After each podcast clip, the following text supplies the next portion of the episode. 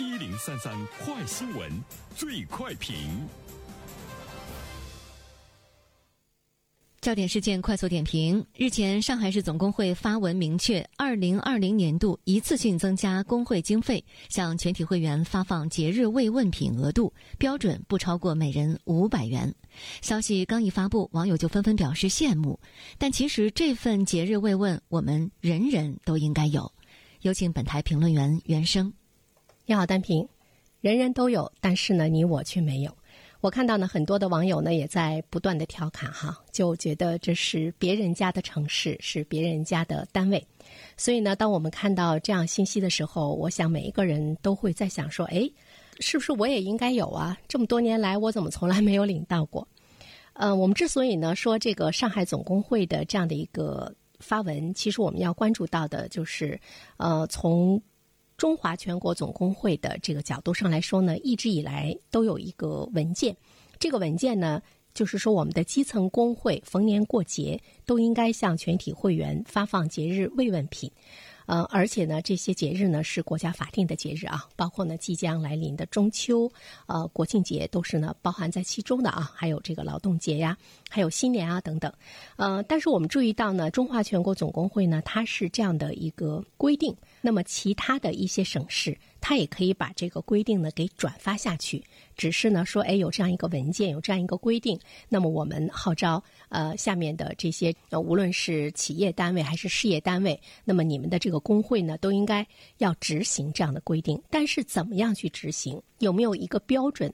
而且呢，这个标准呢是需要严格的执行。呃，现在我们看到在全国范围中呢已经有。二十个省份明确了节日慰问品的发放标准，要发到呢多少钱？比如说，我们看到上海呢，它的这个标准呢是。呃，每个人不超过呢五百元。那么像其他的一些这个地方，像湖南、陕西、甘肃、山东、呃青海等等这样的省份呢，这些省份呢开始把宏观的规定，把它具体的呃明确了落实到每一个员工头上的呢这个福利，就是踏踏实实的给他实施下来。所以说，我们就会看到不同的执行态度、不同的执行标准、不同的执行力度，使得每一个人的这种福利的享受呢是完。完全不同的哈，呃，当然在这里面呢，我们会看到呢，发放这个福利券和消费券，今年可能会是比较突出一些，因为是有疫情嘛。所以呢，除了这个节日的，呃，消费券之外呢，有一些省市在今年上半年的时候，其实已经呢开始有很多的消费呃消费券呢是通过这个工会的方式呢发放到了员工的手中啊。比如说我们大连工会消费券每张面值五十元，基层工会可以为每名会员最多申请六张三百元消费券。发现我身边的有一些朋友，他们已经开始在使用这个消费券了。有一次我跟一个朋友一起逛街，人家在一些就是我们看到的一些这个超市啊、便利店，他都在问说，我可不可以使用呃工会发放的这个消费券？说可以的，但并不是说每一个单位的员工都可以享受得到。那这里面呢，又有这个单位呢这个执行的这个状况。我觉得发消费券呢，就是我们职工有了选择的自由，那么也避免了单位呢集中采购，比如说采购月饼啊等等这方面的一个腐败的一种呢这个存在。另外一方面的话呢，就是反腐的这样的一个状态呢，让员工。工的福利呢不要受损，是我们现在越来越关注到的一项政策的科学的执行的方式。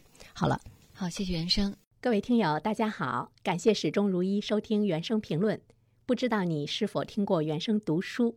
最近呢上线了一本书《终身成长》，非常期待着你可以听到它。《终身成长》这本书很有名气啊，它坐镇亚马逊心理类畅销榜。已经有十年的时间。这本书呢，是向我们讲述思维模式会对我们的行为方式产生深远的影响，可以决定我们成为什么样的人。它颠覆了传统成功学的观念。您可以搜索“原生解读终身成长”，就可以听到喽。谢谢你。